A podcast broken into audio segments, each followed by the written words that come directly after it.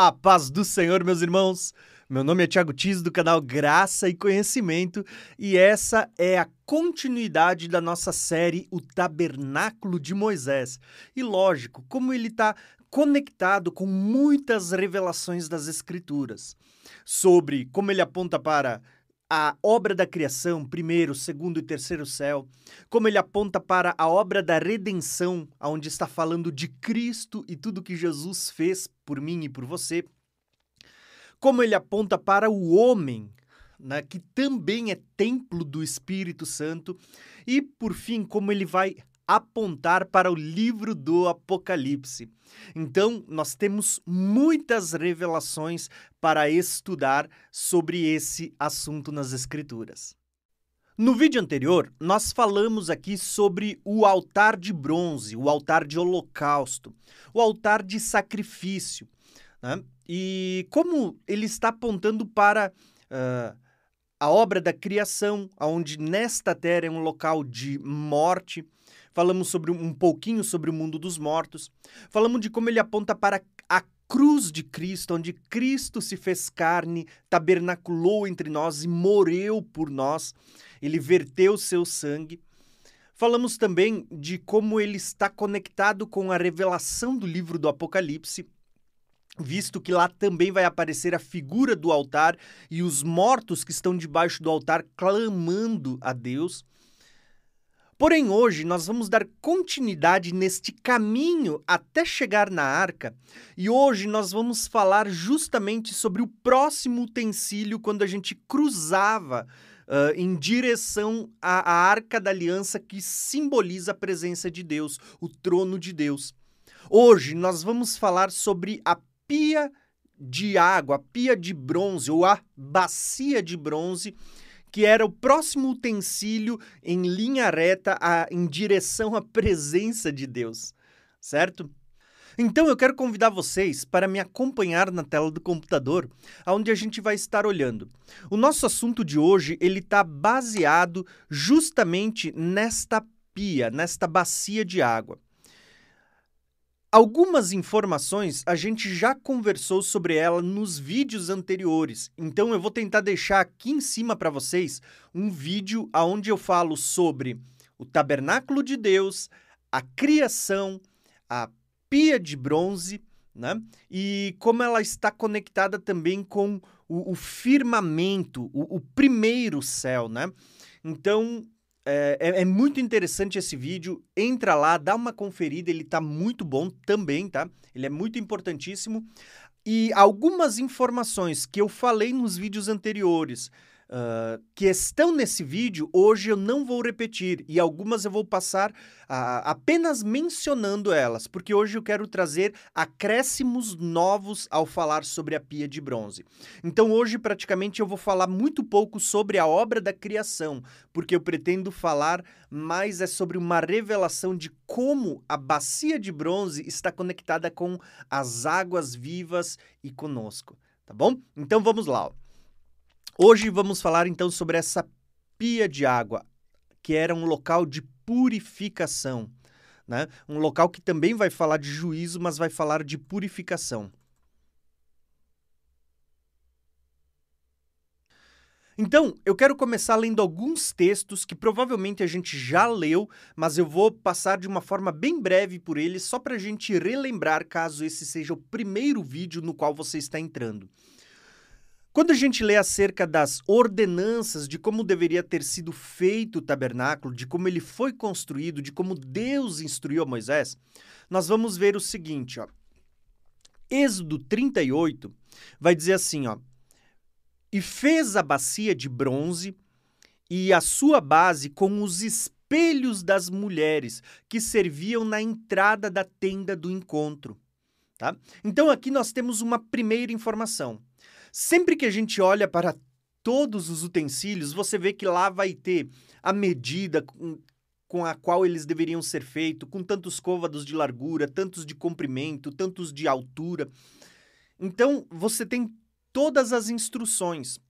Mas quando chega no, aqui nessa pia de bronze, você vai ver que ela não tem muitos detalhes. a Bíblia não diz uh, qual era o formato, se ela era redonda, se ela era quadrada. Uh, alguns dias atrás eu tive ali em Timna Park, na réplica que existe do tabernáculo em Israel, e lá nós temos uma pia de bronze que ela é no formato redondo. Mas a verdade é que a Bíblia mesmo ela não nos dá muitos detalhes de como era uh, esse, esse utensílio. Né? Então, a Bíblia só nos diz que ele era feito com os espelhos das mulheres. Né?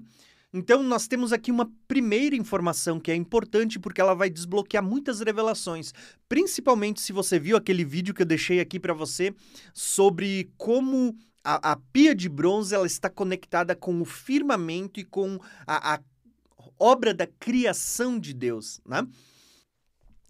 O próximo texto que eu quero ler também está em Êxodo 40, versículo 30 ao 32, que diz assim, ó: Pôs também a pia entre a tenda da congregação e o altar, e nela pôs água para lavar.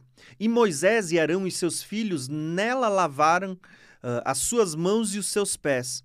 Quando entravam na tenda da congregação e quando chegavam ao altar, lavavam-se com como o Senhor ordenara a Moisés.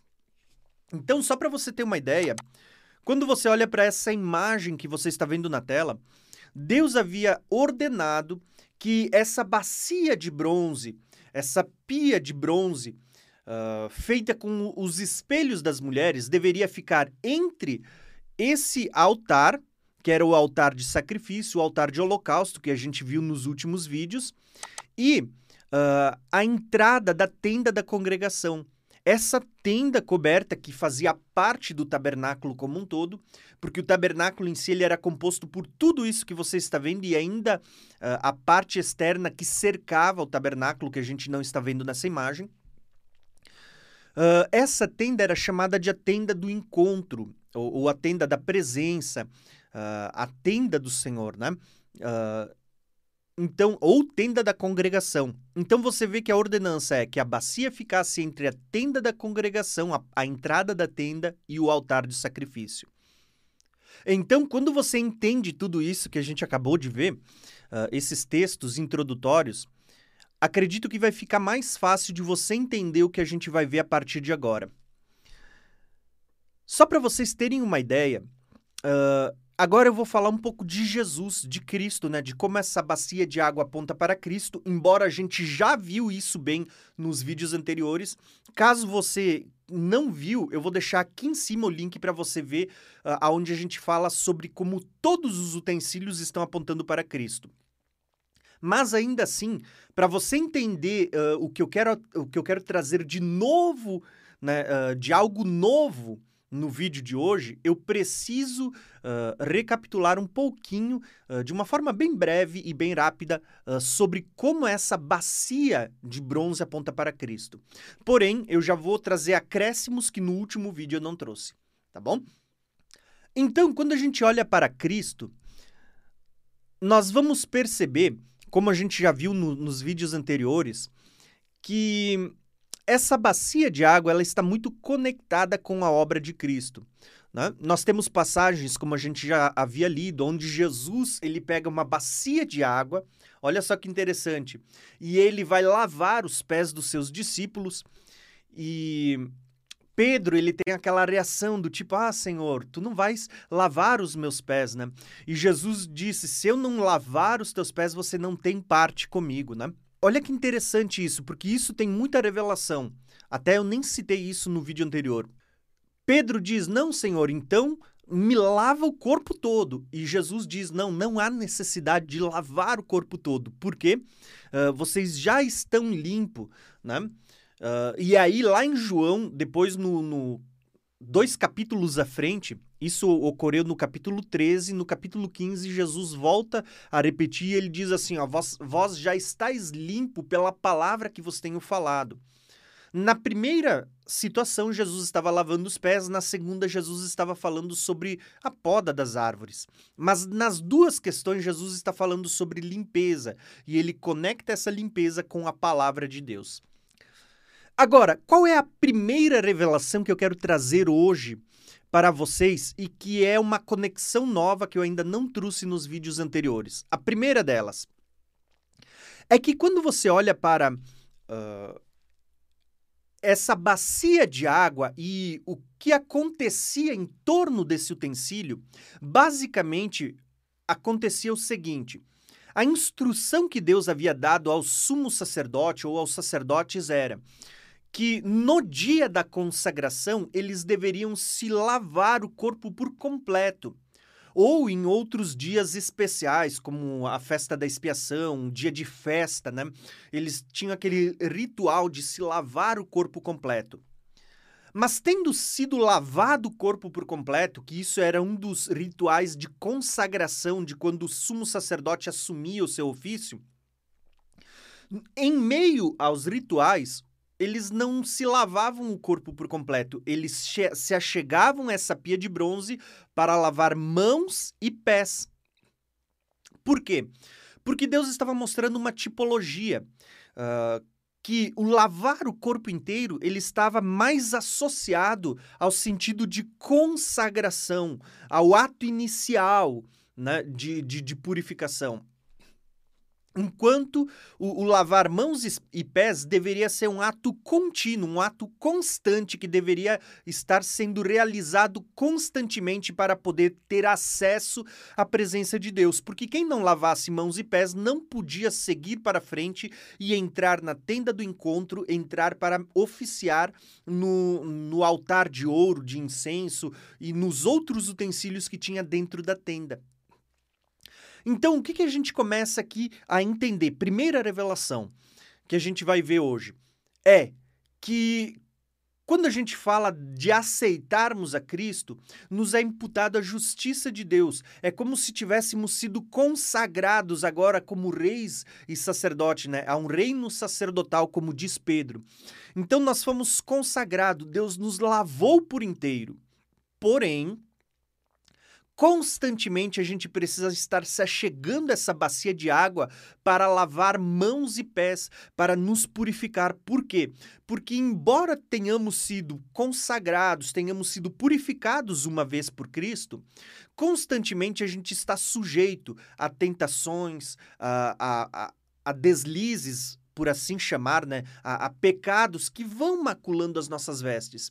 Então veja que desde o princípio Deus estava dizendo que o sacerdote ele seria consagrado, ele seria purificado por inteiro, mas constantemente ele deveria estar se achegando a essa bacia para lavar mãos e pés. Então aqui nós temos uma primeira figura que vai apontar para a nossa vida cristã, aonde a gente foi lavado por inteiro, mas constantemente a gente tem que estar nesse processo de purificação até a vinda do Senhor, para que a gente possa seguir daqui para frente e se achegar à presença de Deus. Tá? Então essa é a primeira revelação que eu quero compartilhar com vocês. Porém, essa revelação, na verdade, ela é só introdutória para a gente seguir para coisas mais profundas. Porque olha só que interessante. Quando a gente olha para aquela. Para essa bacia de água, deixa eu voltar aqui só para a gente ver ela. Quando a gente olha para essa bacia de água que a gente tinha no tabernáculo, que ele havia sido feito com os espelhos das mulheres, Uh, essa bacia ela tem muitas revelações que eu quero vir trazendo agora degrau a degrau para a gente construir, né, subir e crescer na revelação do que a Bíblia vai mostrar para nós. Uma das coisas que a gente vai ver nessa bacia é uh, a Bíblia não fala nada sobre isso que eu vou compartilhar com vocês é apenas uh, um entendimento ou o que diziam alguns comentaristas, né? Que Alguns comentaristas, eles acreditam que a água que era colocada nessa pia de bronze, elas eram águas trazidas da rocha do Horeb. Uh, vou fazer uma pausa e vou explicar esse comentário que eu peguei de alguns comentaristas bíblicos. Uh, isso está associado ao que?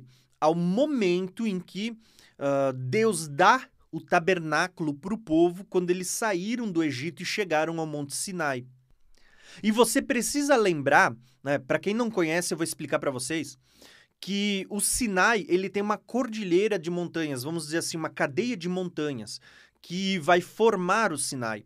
E uma delas que faz parte do Sinai é o Monte Horebe. Né? Inclusive, uh, Elias ele vai para uma dessas, de, desses montes, né? onde ele se esconde e ouve Deus. Quando a gente esteve ali no Monte Sinai, a gente subiu ao Monte Sinai e eu até mostrei um local onde Elias esteve escondido na caverna, né? que era esse Monte Horebe.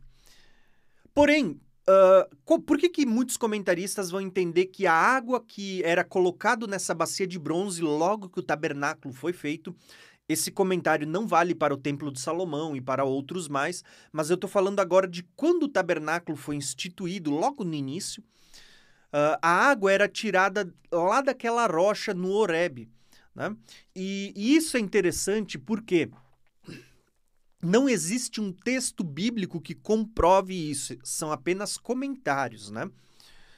Uh, mas isso é interessante porque você vai ver que lá no deserto, logo que o povo sai do Egito, eles nem sempre tinham locais, né, mananciais de água. E nós vamos ver que no deserto, enquanto o povo estava uh, sendo guiado por Moisés, você vê que Deus, por vezes, fez com que Moisés tirasse água da rocha.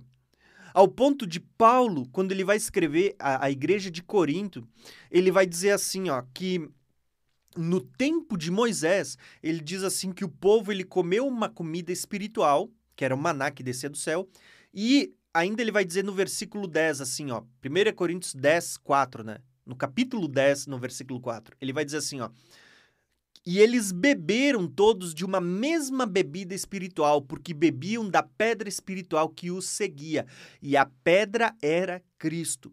Lembra que Moisés ele bateu na rocha por duas vezes e, e fez com que a água saísse da rocha? Então, muitos entendiam, muitos comentaristas, que a água que era usada nessa bacia era justamente a água do Horebe, ou a água que saiu da rocha. Tá?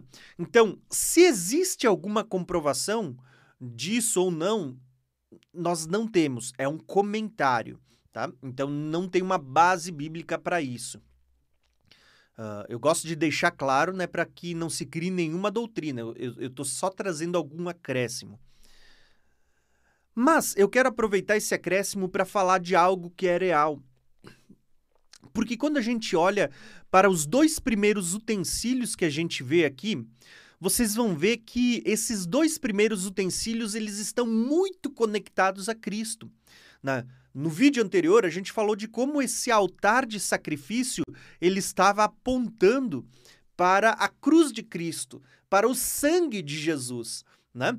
Mas a bacia de água, ela aponta para a água, que também está apontando para Cristo.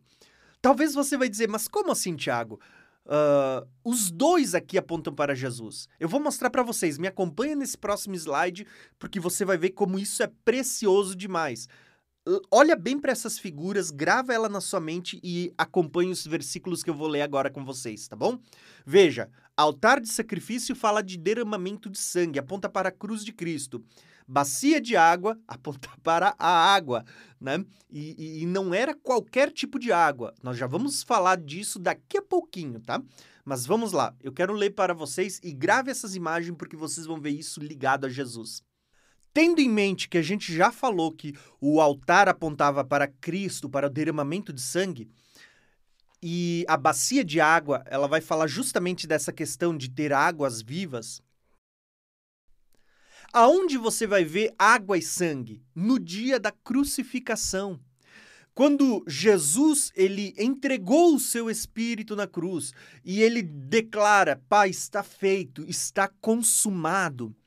Né? A, a Bíblia diz que Cristo ele morreu e quando ele morre, você vai perceber justamente isso. Os, os soldados, para confirmar e ver se ele realmente estava morto, eles pegam uma lança e atravessam a Jesus. Né? Então a gente tem justamente essa imagem aonde eles estão atravessando Jesus. E o que, que o texto vai dizer para nós? Quando a gente lê João 19, 34, diz assim, ó: Contudo, um dos soldados lhe furou ao lado com uma lança, e logo saiu sangue e água. Estão entendendo? Quando a gente olhou para a figura do, do tabernáculo, o que, que você via?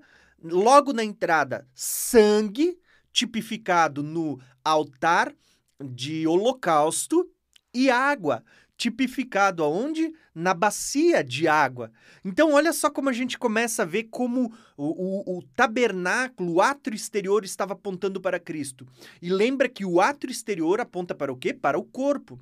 Então, no corpo de Jesus, nós vemos que ele, ele se fez homem, habitou entre nós e ele deu seu sangue. E ele vai falar agora de água também, que é o que a gente vai ver daqui para frente. O sangue, a gente sabe que está conectado com a, a redenção, com a purificação, com a propiciação, com, com Jesus nos tornar uh, santo, por pa pagar o preço pelo pecado. Agora, a água, diferente do sangue que está apontando para a, a santificação, o, o, preço por uma dívida que o homem tinha, a água agora vai falar de um processo de purificação, de consagração para você estar, para você poder adentrar na presença de Deus. Né? Sem santidade ninguém virá, verá Deus. Sem purificação, sem você estar consagrado. Paulo vai dizer assim que aquele que se purifica a si mesmo torna-se vaso útil para toda obra. Quer dizer, para você poder oficiar diante de Deus ou adentrar diante de Deus, precisa de purificação. Então, se o sangue fala do preço de uma redenção, de saldar uma dívida pelo pecado, a água vai falar agora de nos tornar puros, limpos para adentrar na presença de Deus. Olha que revelação! E tudo isso está apontando para Cristo, né? Tanto o altar de sacrifício como a bacia de água. Agora, vai mantendo todas as informações desde o começo desse vídeo até o final, porque é, é uma sequência aonde uma vai encaixando na outra. É um quebra-cabeça onde cada pecinha é importante. Tendo entendido assim, ó, que Cristo é a rocha, né, da onde sai a água. Uh, a gente sempre fala que Cristo é o cordeiro, da onde uh, foi vertido o sangue pelos nossos pecados, mas Cristo também é a água água viva, né? A rocha, de escândalo para alguns, mas a rocha uh, de esquina para outros, né? A rocha fundamental. Então, agora, como eu disse, eu não vou falar muito de Jesus hoje, por quê? Porque nós já falamos no vídeo anterior, né? Nos vídeos anteriores da, da playlist que você vai encontrar aqui no canal sobre o tabernáculo. Mas eu quero dar sequência porque hoje eu quero trazer acréscimos novos. Então agora vamos falar sobre o homem. Falamos sobre o tabernáculo, né? Uh, falamos sobre Cristo, trazendo acréscimos. Agora vamos falar sobre o homem, também trazendo acréscimos.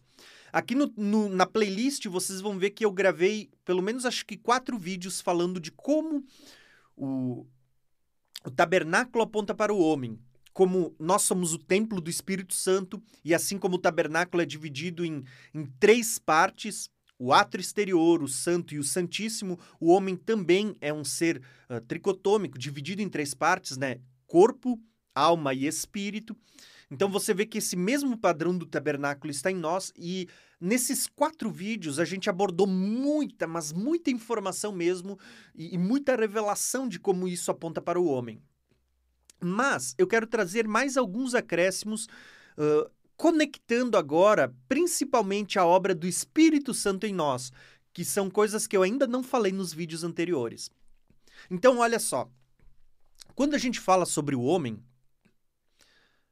tudo isso que você está vendo nessa imagem, a gente já abordou nos vídeos anteriores, tá? Então dá uma olhada na playlist. Mas o que eu quero falar hoje é sobre águas vivas e a palavra de Deus porque aqui eu tenho dois acréscimos muito importantes. Vamos falar primeiro das águas vivas e de como isso está conectado com essa bacia de água, essa bacia de bronze feita com os espelhos das mulheres, tá?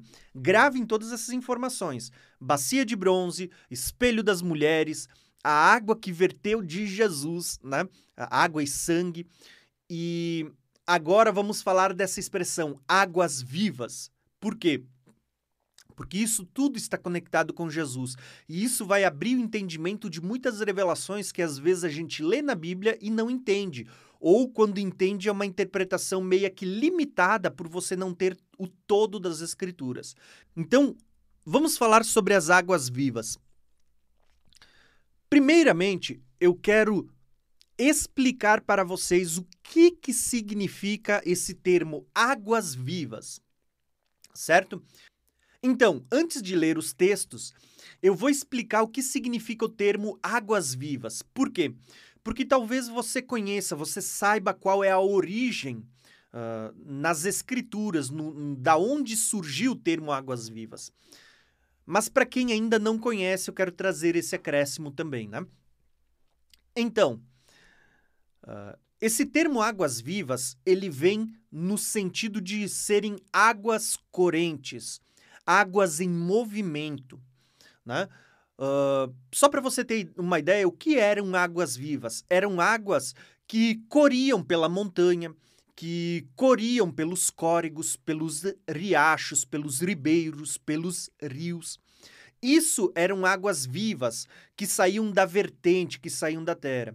Né? Diferente de uma água parada, de uma água que você pegava com o balde e deixava dentro de uma cisterna, de uma caixa d'água, tá? Uh, de um reservatório. Águas vivas eram águas correntes. Tá? A origem dessas águas eram águas que vinham uh, como uma providência de Deus, né? uma bênção de Deus, eram águas que se movimentavam, corriam. Né? E isso é muito importante você entender, uh, em primeiro lugar, para você entender da onde vem a origem de águas vivas.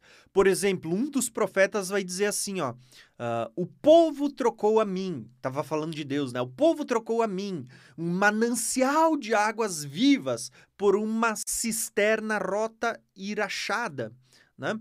Que não retém água.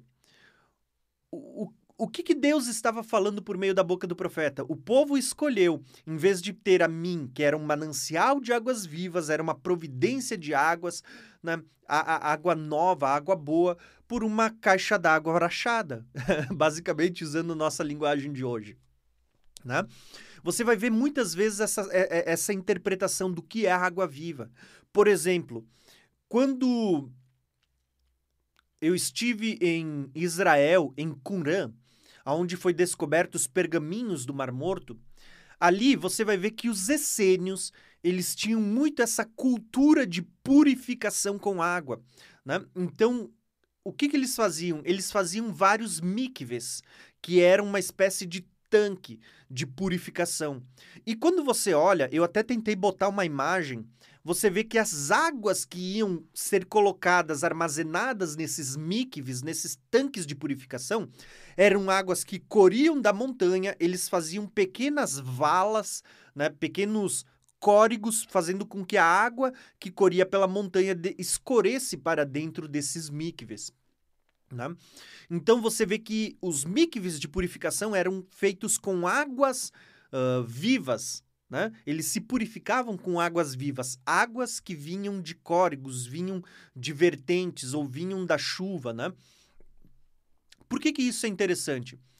Porque quando a gente vai ler textos bíblicos, agora você vai entender por que Jesus usa essa linguagem, Jesus usa a palavra água viva. Né? Uh, eu vou dar um exemplo para vocês. Certa vez eu estava lendo um livro, veja que não é qualquer coisa, é um livro, e o autor dizia assim, ó, que quando ele sentia o, o, a presença do Espírito Santo, o arrepio correndo sobre ele como sobre o seu corpo como se fosse eletricidade. Ele dizia assim que é, ele usava um texto bíblico dizendo que Deus, que Jesus disse que o Espírito Santo era como água viva. Dava choque. Aquela água viva no sentido daquela que você encontra na praia, no mar, né? Água viva. Entenderam? Então, você vê como às vezes a falta de uma compreensão ou de conhecer a origem da onde Jesus tirou essa expressão água viva pode te levar a, a uma interpretação errônea. Talvez não ao extremo, como esse exemplo que eu citei de um livro que eu li, mas ainda assim pode te levar a, a extremos, muitas vezes, que vão te fazer ter uma compreensão errada. Digo para vocês, não estou falando sobre a sensação de sentir o Espírito Santo Não, porque isso eu creio. Eu estou falando sobre como ele interpretava, conectando essa expressão água viva com aquilo que está no mar. Quando, na verdade, água viva não são as, as águas marinhas, né? essas águas vivas marinhas. Não, essa expressão água viva, ela está falando de uma água corrente, uma água em movimento. Tanto que alguns acreditam que possivelmente João Batista tenha tido contato com os essênios que habitavam em Qumran. E quando João Batista vai batizar, ele batiza onde? Num rio. Era água corrente, água em movimento, por isso água viva. Tá? Então, nós precisamos entender essa, essa expressão águas vivas. Eram águas correntes. Né? Tendo entendido isso, agora eu vou mostrar para vocês aonde Jesus vai citar águas vivas e você precisa entender por que, que eu estou falando de águas vivas se talvez você ainda não conectou. Porque quando a gente olha para uh, essa bacia de água que você está vendo aqui abaixo, essa bacia de água, ela deveria ser cheia de águas vivas. Não podia ser uh, águas armazenadas, águas de, de cisternas, de rotas, águas paradas. Elas eram abastecidas com águas vivas. E águas vivas fala de água corrente. Né? Então, olha só que interessante. Porque quando Jesus vem, Jesus ele vai ser a fonte de água viva. Né? Perceba que o altar de sacrifício apontava para Cristo, aonde ele dá o seu sangue. Agora, a bacia de água, pia de bronze, feita com o espelho das mulheres, vai apontar o quê? Para Cristo, que é quem dá águas vivas. E você vai ver aonde que, aonde que você vê as águas vivas sendo dadas. Grave isso, porque agora você vai começar a conectar mais coisas das Escrituras. Quando Jesus tem um encontro com a mulher samaritana, Lá em João, capítulo 4, uh, ah, Jesus tem toda aquela discussão, Jesus lhe pede água, uh, e, e, ela diz, ah, mas... Né, como é que tu, sendo judeu, conversa comigo, uma mulher samaritana e tudo mais? Mas olha o que o texto vai dizer para nós. Jesus lhe respondeu e disse-lhe: Se tu conheceras o dom de Deus e quem é que te dizes, dá-me de beber, tu lhe pedirias água e ele lhe daria água viva. Perceberam? Sabe o que Jesus estava dizendo para a samaritana? Que ela tinha acesso à água de um poço, que provavelmente era água uh, arte artesiana, né? Mas uma água que estava ali parada. Jesus estava dizendo: eu, vou, eu tenho uma água muito melhor para te dar, águas vivas, águas correntes, águas em movimento. Né? Eu, eu tenho uma água muito melhor para te dar. Mas quando Jesus fala de água, ele não estava falando só de uma água melhor, porque todo mundo sabia que águas vivas eram águas que falava de purificação, apontava para os mikves da época, a, apontava para o templo, porque a água usada na bacia que estava antes de entrar no lugar santo tinha que ser água viva. Águas vivas eram um sinal de pureza, é, era o que tinha de melhor. E, e Jesus está dizendo se tu soubesse quem fala contigo, tu lhe pediria água e ele te daria água viva, ele te daria algo melhor daquilo que você tem acesso. Só que a mulher não entendeu. Ela pensou que se tratava de, daquelas águas que eles usavam, águas vivas no sentido da, da água de purificação, a água corrente, né, de uma fonte, de uma vertente. Mas Jesus vai mostrar o significado, porque ela estava olhando para a figura, mas Jesus estava trazendo agora a, a interpretação da realidade. Né? E olha só, disse a mulher então: Senhor, tu não tens como tirar, uh, e o poço é fundo. Onde, pois, tens água viva? Versículo 12. És tu maior do que nosso pai Jacó, que nos deu o poço, bebendo ele próprio dele e os seus filhos e o seu gado? Jesus respondeu e disse-lhe: Qualquer que beber esta água tornará a ter sede, mas aquele que beber a água que eu lhe der nunca mais terá sede, porque a água que eu lhe der será nele uma fonte de água que salta para a vida eterna. Lembra o que eu falei para vocês? Água viva era água em movimento, água vertente, água que saía de uma fonte, água que descia uh, das montanhas, água da chuva, água dos ribeiros, água dos rios, água em movimento. Isso eram águas vivas, né? E Jesus está dizendo: se você beber da água que eu lhe der, você vai ter uma fonte dentro de você a jorar para a vida eterna. Veja que Jesus estava falando sobre uma fonte, sobre algo que nasceria dentro dela, no interior dela, e, e que estava conectado à salvação, vida eterna. Né?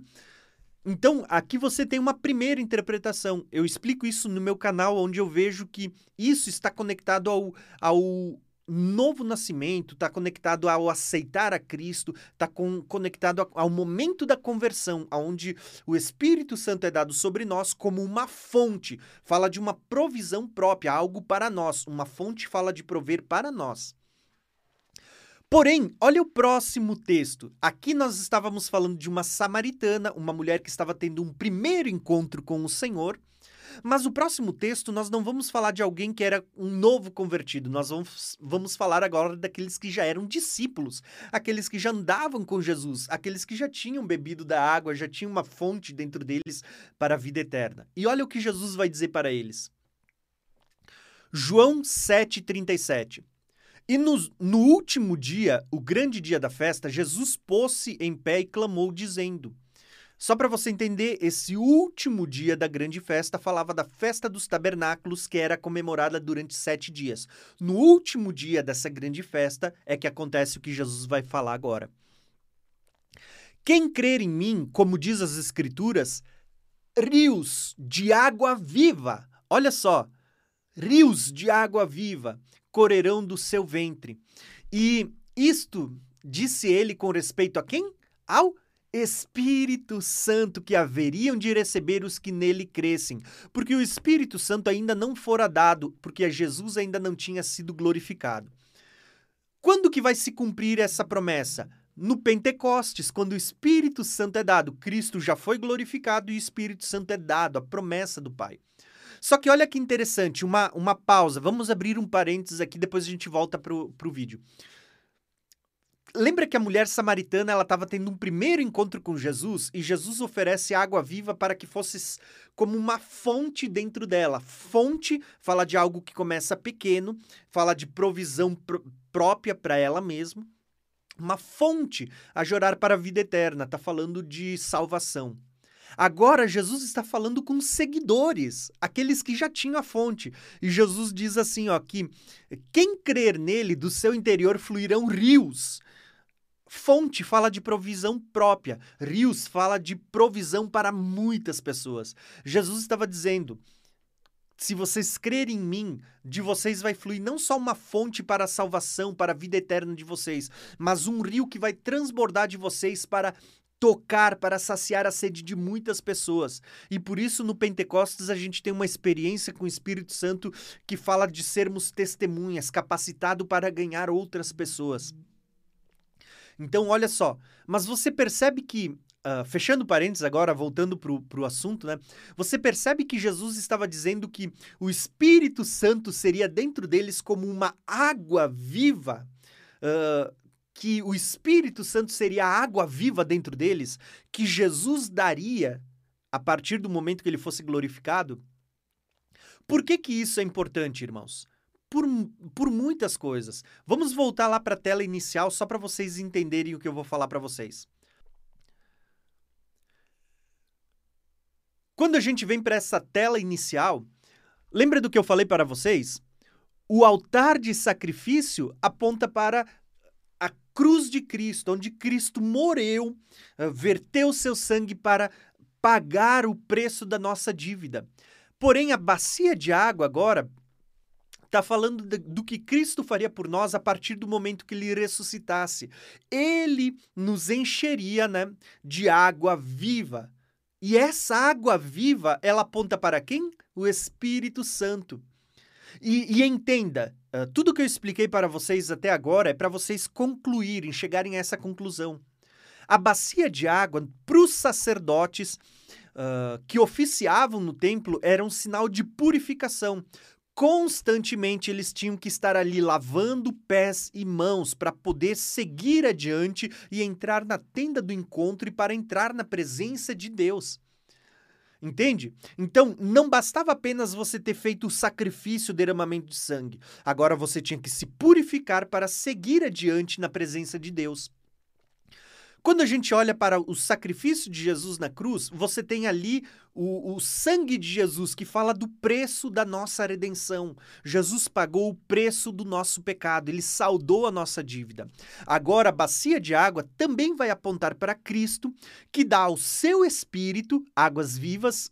Ele falava com respeito ao espírito que haveriam de receber aqueles que nele crescem, que vai fazer o quê? Vai nos purificar, servir para nos limpar lavar, né? A, a, nós não precisamos ser lavados o corpo inteiro, porque quando aceitamos Jesus já fomos lavados. Mas nós precisamos constantemente sermos lavados, mãos e pés, para adentrar na presença de Deus. Fala não de uma purificação uh, de quando aceitamos Jesus, mas fala de uma purificação que tem que ser feita constantemente para podermos continuar servindo a Deus em santidade.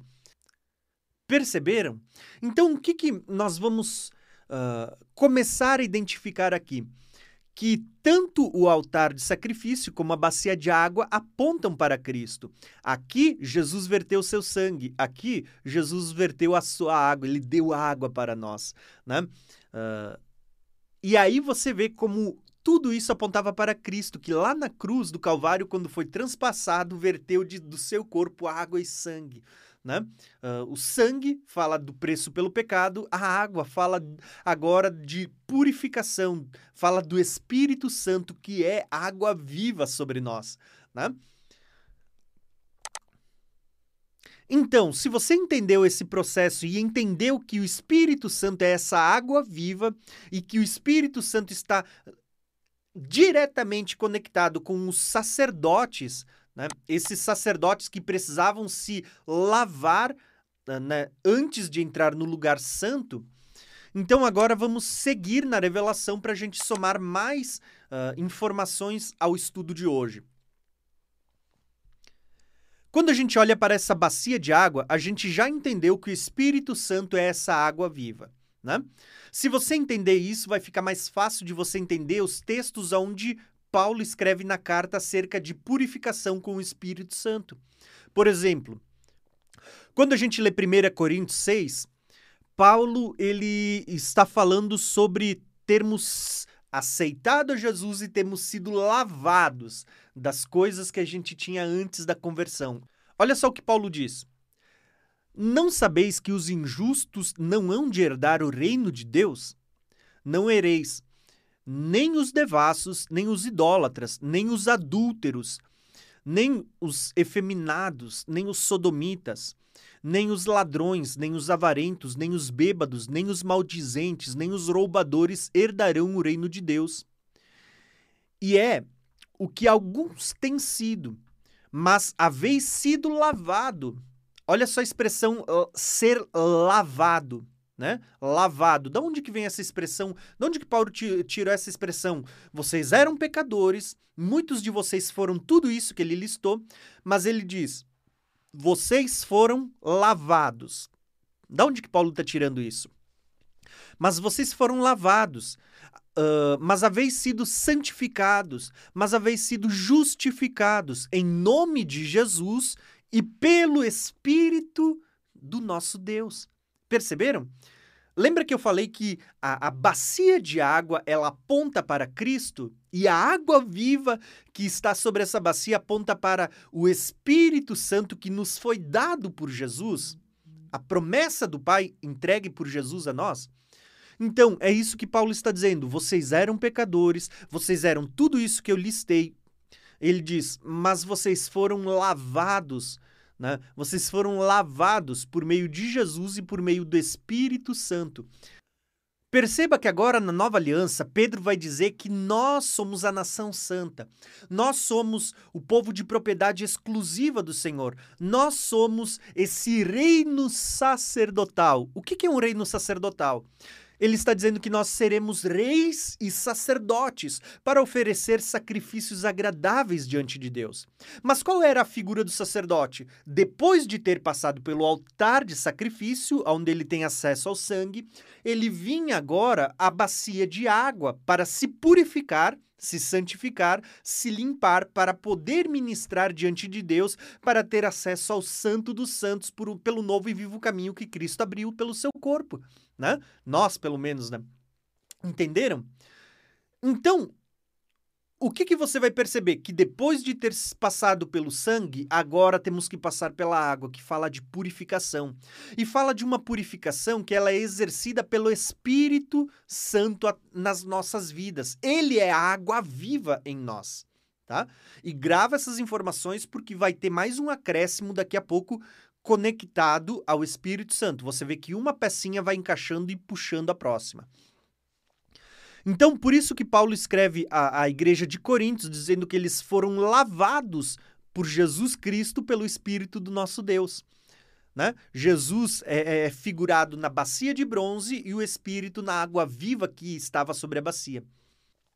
Tito, capítulo 3, vai dizer o seguinte: Não pelas obras de justiça que houvesseis feito, mas segundo a sua misericórdia, nos salvou pela lavagem. O que, que Paulo está escrevendo a Tito? Que Deus, a, a pessoa que é Deus, né? Que Deus nos salvou por meio de uma lavagem. Ele nos lavou, né? Então grave essa expressão, lavagem. Deus nos lavou. Uh, ele nos salvou, então, pela lavagem da regeneração e da renovação do Espírito Santo. Segunda palavra. Então, Deus nos lavou por meio do Espírito Santo que abundantemente ele derramou. Olha a palavra aqui, ó. Lembra que o Espírito Santo é que nos lava? Ele derramou, essa expressão derramar era a mesma usada pelos sacerdotes, que derramavam água viva dentro da bacia para que você pudesse tirar essa água e se lavar. Ele derramou sobre nós por Jesus Cristo, nosso Salvador. Perceba, Jesus é a bacia de água, o Espírito Santo é a água viva, aonde nós somos lavados né? É onde a gente é purificado. Então, quando a gente olha para esses textos, nós vamos perceber justamente isso. Que aqui dentro dessa bacia eram postas sempre águas vivas. E essas águas precisavam ser águas correntes, não podia ser água parada, não podia ser água de cisterna. Por quê? Porque Deus estava querendo mostrar que lá na frente tudo aquilo que o povo conhecia, os mikves, os reservatórios de água, as águas que tinham que ser águas correntes para se purificar, né? o banho ritualístico, né? esses banhos cerimoniais de purificação, eles tinham que ser feitos com águas vivas. Por quê? Porque essa água viva estava apontando para o Espírito Santo, que é a água viva que Jesus nos concedeu e que tem o poder de nos purificar e de nos lavar. Então, quando você olha para o homem, você já tem essa primeira, essa primeira interpretação, esse primeiro entendimento. O Espírito Santo é a água viva que está sobre essa bacia, que aponta para Cristo. E aí você vai entender outras passagens quando, por exemplo, Paulo ou até mesmo Jesus vão conectar essa limpeza com a palavra de Deus. Talvez você diga, tá, mas a água não é o Espírito? Como é que a água pode ser a palavra? Você já vai entender. Olha o que diz em Efésios. Estava uh, falando ali, se eu não me engano, Paulo estava falando que Jesus se entregou pela sua noiva, que é a igreja. Aí ele vai dizer assim, ó, para a santificar e a purificar com a lavagem de água pela palavra, né? O que que Paulo estava dizendo? Que Jesus estava santificando a sua igreja por meio da lavagem de água pela palavra. O que, que era essa água que Jesus usa? O Espírito Santo. Mas por que ele conecta com a palavra, irmãos? Porque você precisa entender que toda palavra de Deus, ela procede do Espírito Santo. A Bíblia diz que toda palavra ela é inspirada pelo Espírito Santo e útil para todo ensino, para, para instrução, para exortação. Mas a palavra ela é o quê? Uh, inspirada pelo Espírito. João vai escrever, né, que vocês não têm a necessidade que alguém vos ensine alguma coisa, porque o Espírito Santo, né, porque a unção que dele recebestes, essa unção, ela é verdadeira, ela não é falsa, e ela vos ensinará acerca de todas as coisas. Então perceba que João está dizendo, o Espírito Santo que está sobre vocês, ele vai gerar a palavra, ele vai ensinar a palavra para vocês. Você precisa lembrar que antes da, da, da imprensa né, ser uh, ter sido inventada, muita gente não tinha acesso à palavra de Deus. Né? Nem todo mundo tinha um pergaminho, nem todo mundo tinha um exemplar uh, das escrituras completo. Geralmente, quem tinha um exemplar completo das escrituras eram gente muito importante, gente de dinheiro, reis, governadores. Mas o povão nem sempre tinha um acesso às escrituras, a um exemplar completo das escrituras. Tanto que você vai perceber que nos dias das escrituras na Bíblia, você uh, geralmente as pessoas tinham era pequenas porções, porções das escrituras, né? Mas as pessoas tinham o Espírito Santo. Sabe quando você chegava numa cidade e você pregava Jesus para eles? Você não tinha o que a gente tem hoje, um exemplar da Bíblia para dar para a pessoa que se converteu. Pelo contrário, eles saíam de uma cidade para outra e eles diziam: pode ficar tranquilo, o Espírito Santo que você recebeu, ele vai te ensinar. Por quê? Porque a fonte da palavra que hoje a gente tem impressa, que está na nossa mão, é o Espírito Santo. Então, quando a Bíblia diz assim que nós somos purificados pela água viva, essa água viva é o Espírito Santo. Quando a Bíblia diz que nós somos purificados pela palavra, você precisa lembrar que a palavra também é gerada pelo Espírito Santo em nós. Né? Por isso que em Efésios, Paulo diz que nós fomos lavados pela palavra. Por isso que Jesus também diz, né, quando ele fala da poda, ele diz: Vocês já estão limpos pela palavra que vos tenho dito. Tá? Pela palavra. A palavra nos purifica, mas você precisa lembrar que a fonte da palavra é o Espírito Santo de Deus. Né? Então você vê que como tudo está conectado. E aqui eu vou fazer uma última conexão só para vocês entenderem. Olha que interessante. Você lembra que quando a gente leu lá sobre o tabernáculo, a gente viu que essa bacia de água que você está vendo aqui embaixo, ela era feita com o, o espelho das mulheres, era uma bacia de bronze. Então eu só vou dar uma explicação bem breve para vocês aqui, ó. Quando você olhava para essa bacia de bronze, essa bacia, ela era como se fosse um espelho virado para o céu. Então, uh, quando os, os, sacerdotes eles se aproximavam dessa bacia, uh, os sacerdotes eles vinham até essa bacia, eles iam se lavar e aqui eles viam algumas coisas. Primeiro, a bacia era de bronze bronze polido e ele refletia. Primeira coisa que ele via na água, essas águas vivas, é que elas refletiam o firmamento que estava acima deles, refletiam o céu. Mas conforme o sacerdote ele ia se aproximando, você vê que o, reflexo que ele via era o, o, dele próprio, porque era um espelho polido de bronze, uh, era um espelho polido de bronze que tinha água. Tudo isso cooperava para eles terem o que era o melhor espelho da época. Eles se viam refletidos nessas águas. E aí, ali o sacerdote ele podia ver toda a sua sujeira, né? ele podia ver toda a, a, sua imundícia, né? as manchas que ele tinha. E o que ele fazia? Ele se lavava, né? ele tinha que se purificar. Agora, grave é, esse ritual, tá? esse ritual, né? e, e associe ele com o que a gente falou até agora, que essa água, uh, tipologicamente, ela está apontando para o Espírito Santo. E esse ato de se lavar fala da obra que o Espírito Santo faz em nós por meio da palavra, como eu falei para vocês até agora. E você vai ter uma revelação, você vai crescer na revelação. Por quê? Porque olha só que interessante. Por que você acha que Paulo, quando ele fala sobre uh, águas vivas, ele vai falar sobre o Espírito Santo e ele vai falar sobre a palavra. Olha só o que Paulo diz em 2 Coríntios 3,18.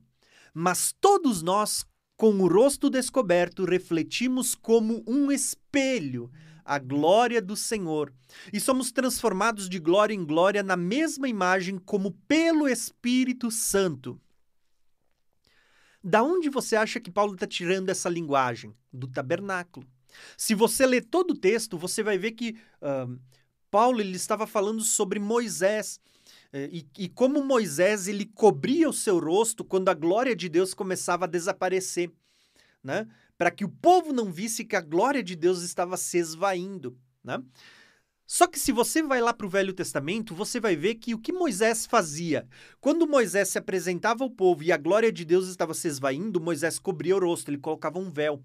E o que, que Moisés fazia para que a glória de Deus voltasse a resplandecer sobre a sua face? Ele entrava dentro da tenda né? Moisés desceu o monte com, o rosto resplandecendo, mas a partir daí, toda vez que ele queria ter a glória de Deus sobre si, ele entrava dentro da tenda do encontro. Ele ia ter, se encontrar com Deus e ele passava tempo na presença de Deus. E quanto mais tempo Moisés passava, mais da glória de Deus, da luz de Deus, porque a Bíblia diz que Deus é luz, ficava impregnado em Moisés. Moisés saía para fora novamente com o rosto resplandecente. Quando a glória começava a se esvair, ele cobria o rosto e ele voltava para para a presença de Deus. Então, agora, o que, que Paulo está dizendo? Paulo está usando essa figura de Moisés que estava dentro do tabernáculo, aonde a glória de Deus se impregnava nele e onde ele resplandecia o rosto. E Paulo está usando essa figura de Moisés no tabernáculo uh, para falar que o povo judeu, né, o povo hebreu, até hoje tem um véu sobre o rosto porque eles não conseguem ter a compreensão plena das escrituras. Né? Se você for conversar com um judeu, sabe como é que o judeu vai te tratar? Você, um cristão ocidental que aceitou Jesus, como uma criança na fé. O judeu ele vai dizer assim que você é criança na fé, porque você não compreende a Torá, você não conhece com a mesma profundidade que eles conhecem. Só que quando você olha para as escrituras, você vai ver que o conhecimento que eles têm, com todo o conhecimento que eles têm, quando eles não têm a plena revelação da palavra que a gente tem, na verdade, é eles que ainda não conseguiram alcançar a revelação da palavra de Deus, porque eles são muito mais instruídos na lei do que nós. Isso com toda certeza, mas eles não têm a revelação da palavra de Deus. Eles continuam nas sombras Enquanto Deus ele escolheu os mais pequenos, né, os menores dos menores para trazer a revelação. Sabe quando Jesus olha e ele diz assim: Pai, eu te dou graça porque o Senhor escondeu isso dos sábios, dos instruídos, mas revelou aos pequeninos? Jesus estava dizendo assim: ó, Poxa, para aquele que acha que sabe tudo, que é conhecedor da lei, que conhece nos mínimos detalhes, sabe que conhece a, a, a raiz. E eu não estou dizendo que não é importante, pelo contrário, se você puder, se aprofunde a cada dia mais. Mas o que eu quero mostrar para você é que o importante é aquilo que Deus tem revelado por meio do seu espírito. Né? Porque a letra por si só ela mata. E quando fala da letra, não está falando do estudar, está falando de que se você conhece só a lei e você não tem a revelação do Espírito, a lei por si só ela vai matar, ela não gera vida. Né? O que gera vida é a revelação do Espírito que ele traz através dessa lei. Né? Então, olha só que interessante. O que que Tiago vai escrever, né? Uh, Paulo escreveu que nós refletimos como em um espelho. Lembra que a figura que ele está pegando é de Moisés no tabernáculo. Né? É de lá de Moisés no tabernáculo que ele tira essa expressão de que Moisés refletia a glória do Senhor e que depois ele cobria quando a glória se esvaía. E ele aproveita o gancho de Moisés no tabernáculo e ele vai dizer que nós, hoje em dia, nós refletimos a glória do Senhor como em um espelho né? E aonde que ele tira esse espelho? Do tabernáculo também, porque no tabernáculo você tinha um, uma bacia de bronze que foi feita com os espelhos das mulheres, aonde o sacerdote se aproximava antes de entrar na presença de Deus para se lavar, se purificar e e ele via o seu rosto refletido nesse espelho polido aonde havia águas vivas, né? Agora, olha outro texto. Tiago, Tiago, lembra que eu falei que as águas vivas que estavam sobre essa bacia aponta para o Espírito Santo e aponta para a palavra de Deus nos dada pelo Espírito Santo? Então olha só que legal, porque Tiago ele vai dizer assim, ó, uh, e sede cumpridores da palavra, né? E não somente ouvintes, enganando-vos a vós mesmos. Então ele fala de palavra, primeira palavra-chave.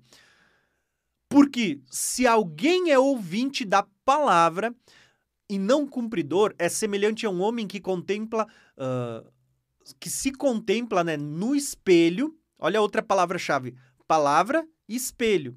Ele diz: porque se você. Uh, se alguém é ouvinte da palavra e não é cumpridor, é semelhante a um homem que contempla ao espelho o seu rosto natural e porque se contempla a si mesmo e vai-se e logo esquece de como era. Sabe o que Tiago está dizendo? Que aquele que ouve a palavra e não põe em prática é como alguém que viu a sua face no espelho e logo se esquece. A figura por trás disso é justamente para nos arremeter também ao tabernáculo, onde o sacerdote ele ia ali, ele se contemplava naquelas águas vivas, naquela bacia de bronze feita com um espelho polido das mulheres, né? Espelho de bronze e ele via sua imundícia e ali ele ia se purificar, se lavar, se limpar para poder seguir caminho e entrar na tenda do encontro, para se encontrar com Deus, para uh, ministrar diante de Deus. Então, o que, que a gente começa a compreender quando a gente estuda a bacia de água?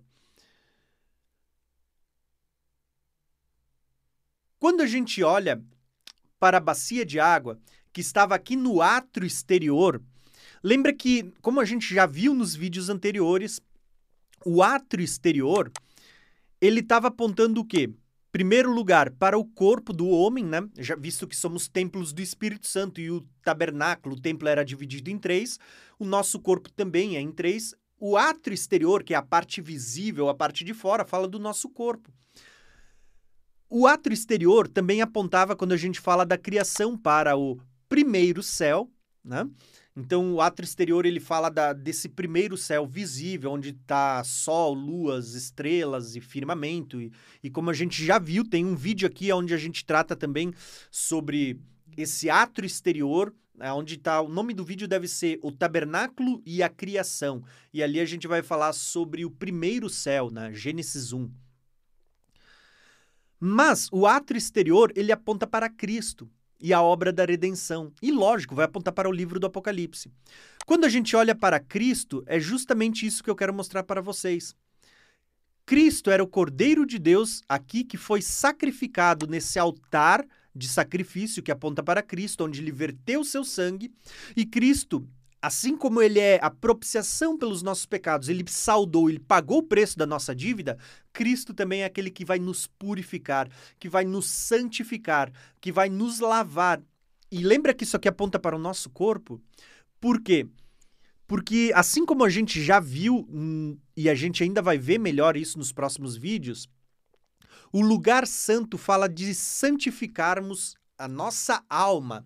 E lá você vai ver que tem uma conexão muito forte com a palavra de Deus. Né? Quando a gente fala do homem como templo do Espírito Santo, a gente tem quatro vídeos aqui.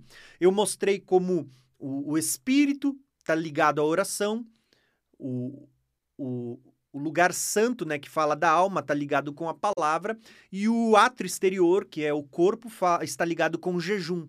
Então você vê uma certa conexão da palavra aqui na bacia de água, mas você vai perceber que a, o forte da palavra ele está aqui, ó, na nossa alma, que fala, uh, como a gente já tratou nos vídeos an anteriores. Mas por que a gente vê palavra conectada também a essa parte de fora? Porque você vai ver que Paulo, quando fala de santificação, ele não fala de sermos santificados só por dentro. Ele está dizendo que no dia da vinda do Senhor nós devemos ser encontrados irrepreensíveis. Espírito, que fala da, do novo nascimento, né? da regeneração, alma, que fala de uma santificação progressiva, e o nosso corpo, que será plenamente santificado na glorificação, né? Não estará mais sujeito a pecado, mas que constantemente ele tem que ser lavado pela palavra. E aqui entra uma questão. Você entende agora que essa bacia, né, ela aponta, em primeiro lugar, para Cristo. Segundo lugar, para o Espírito Santo, a água viva que vem de Cristo. Terceiro lugar, aponta para a palavra de Deus, né, que nos lava e que procede do Espírito Santo e que procede de Jesus, que é o Verbo vivo, é a palavra de Deus. Se você compreender isso, você vai compreender uh, que para você adentrar a presença de Deus, para você ministrar diante de Deus, Uh, além de ter passado pelo sangue de Jesus, de ter aceitado a Jesus, você agora tem que se purificar. E essa purificação começa pelo nosso corpo físico também. Sabe aquela expressão que muitas pessoas dizem: ah, Deus só quer o coração. Não, Deus quer você por completo, espírito, alma e corpo. Tá? Enquanto o seu espírito é feito de novo no exato momento que você nasceu de novo, a sua alma e o seu corpo precisam passar por um processo de purificação que é continuamente. Né? É que nem o sacerdote, continuamente uh, ele ao, ao, oferecer os sacrifícios a Deus, ele tinha que passar por essa bacia de água e lavar pés e mãos constantemente. Né? Uh, assim como o sacerdote, no dia da sua consagração, ele se lavava por completo, o corpo inteiro, mas uh, a cada sacrifício ele tinha que lá lavar pés e mãos, você vai ver que nós já fomos lavados pelo Senhor por meio do Espírito Santo que nos foi concedido por Jesus. Mas constantemente a gente tem que continuar se purificando, porque constantemente a gente está sujeito a pecado, constantemente a, a gente está sujeito à natureza adâmica que ainda habita em nós. E aqui cabe uma meditação. Se essa bacia de bronze foi feita com um espelho das mulheres, bronze polido, que era o espelho da época, e a gente entende, irmãos, que, que isso aponta para Cristo, aponta para o Espírito Santo, as águas vivas, aponta para a palavra de Deus uh, que nos purifica. A pergunta que eu faço para vocês é: com que constância você tem se olhado nesse espelho que é a palavra de Deus? Qual é a constância com que você se achega à palavra de Deus para se lavar, para se purificar? E mais do que isso, não é só uma questão de você ter a, a, o contato com a palavra, porque existem muitos estudiosos que estão toda hora lendo a Bíblia, mas que ficam só na letra né? E, e se esquecem que uh, não é apenas a letra, você precisa ter a ação do Espírito Santo por meio da palavra na sua vida, que é o que vai te tornar puro. Né?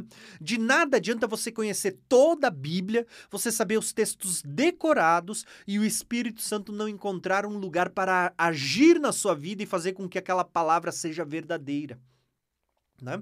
Então, assim, ó, nós precisamos estar constantemente olhando para esse espelho da palavra de Deus, para ver a nossa imundícia, para vermos aonde precisamos ser purificados, aonde precisamos ser limpos, onde precisamos ser lavados para estar na presença de Deus. Tá?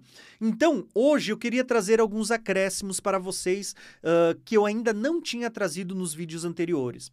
Então, quando a gente olha para essa bacia de água, nós vamos ver que essa bacia de água ainda vai apontar para a criação, né? Vai apontar para a criação. Vai a, a, aqui a gente tem essa bacia de água, vocês veem que elas uh, estão apontando para o primeiro céu. Hoje eu não vou falar disso porque eu já tenho um vídeo aqui no canal uh, que é onde a gente fala sobre o tabernáculo de Deus, a criação, o o primeiro céu e a bacia de bronze. Então você entra lá, você vai ver bastante coisa interessante onde a gente fala sobre isso, tá? E como ele era feito com os espelhos das mulheres que aponta para o céu de bronze, o firmamento de bronze também, né? Então a gente já fala lá muito sobre isso. E eu não vou falar hoje sobre o Apocalipse nesse vídeo, porque eu vou gravar um vídeo só para falar sobre isso, sobre como a bacia de bronze está associada ao livro do Apocalipse e, e também está associada a Satanás, a besta, uh, e, e, muitas revelações que eu vou manter aqui uh, no sigilo. Por enquanto, que é para gerar expectativa para você assistir os próximos vídeos ou ficar conectada nas próximas, nos próximos estudos que ainda a gente vai trazer no decorrer dessa série, desse estudo que você está acompanhando, tá? Então, irmãos, o que eu queria trazer hoje para vocês é uma complementação aos outros vídeos onde a gente já veio falando sobre Uh, a criação, sobre a bacia de bronze, onde a gente já traz muita revelação, mas eu não queria dar sequência e seguir para os próximos utensílios sem ter trazido esses acréscimos, aonde a gente tem revelações novas, mas também fundamentais para a gente entender sobre Cristo e sobre o homem, né? Uh, a, a, ênfase hoje foi Cristo e o homem. Sobre a criação foi no vídeo anterior e sobre o Apocalipse ainda vai ser num vídeo futuro, tá? Então, irmãos, espero que esse estudo ele tenha somado ao entendimento que você já tem das Escrituras. Se você gostou, eu quero pedir para você, me ajude a compartilhar, indicando esse estudo para mais pessoas. Indica esse estudo na sua igreja, para os seus irmãos, para o seu pastor, uh, para o, o, irmão com quem você congrega uh, na casa, no grupo familiar, na célula. Ajuda a indicar comentando acerca desse estudo para que mais pessoas tenham conhecimento. Além de que eu quero convidar você também para conhecer o nosso canal, canal Graça e Conhecimento no YouTube, de você se inscrever lá, uh, conhecer os vídeos que a gente às vezes cita nesse estudo que estão ali no, no canal do YouTube. Quero convidar você para se inscrever lá, assistir, curtir, deixar o seu like, deixa lá os seus comentários, compartilha os vídeos com outras pessoas nas suas redes sociais. É uma forma de evangelizar, mesmo que você não esteja pregando a palavra para outros, que é a nossa responsabilidade pregar o evangelho. Quando você compartilha um vídeo, você está compartilhando a palavra de Deus, você está compartilhando uma semente e você nunca sabe em que terra vai cair. Então me ajuda a compartilhar a palavra, você vai estar me ajudando no reino de Deus. E também eu quero pedir para você, se você sentir no coração, se o Espírito Santo tocar o seu coração, quero convidar você para se tornar membro do canal Graça e Conhecimento ali no YouTube. Ou, quem sabe, uh, se você sentir no coração e quiser contribuir com os projetos que a gente tem aqui no canal Graça e Conhecimento projetos de ensino da palavra e de evangelismo. Uh, se você sentir no coração e quiser ser participante, que entra lá no canal do YouTube, na descrição dos vídeos você vai ter mais informações, tanto para quem deseja se tornar membro, como para quem deseja contribuir de outras formas, tá bom? Então, irmãos, um abração e até o próximo vídeo.